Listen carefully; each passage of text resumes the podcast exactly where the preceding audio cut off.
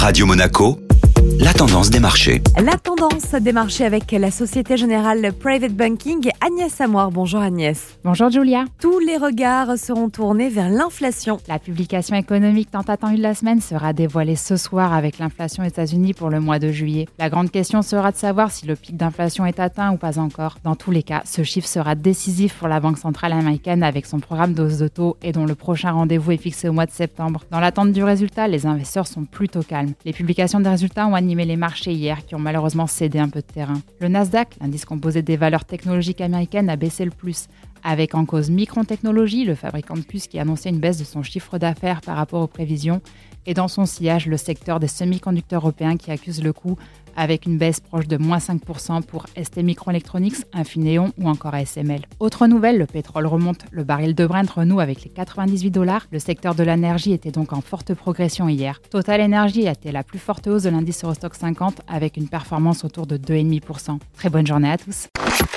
Société Générale Private Banking Monaco vous a présenté la tendance des marchés.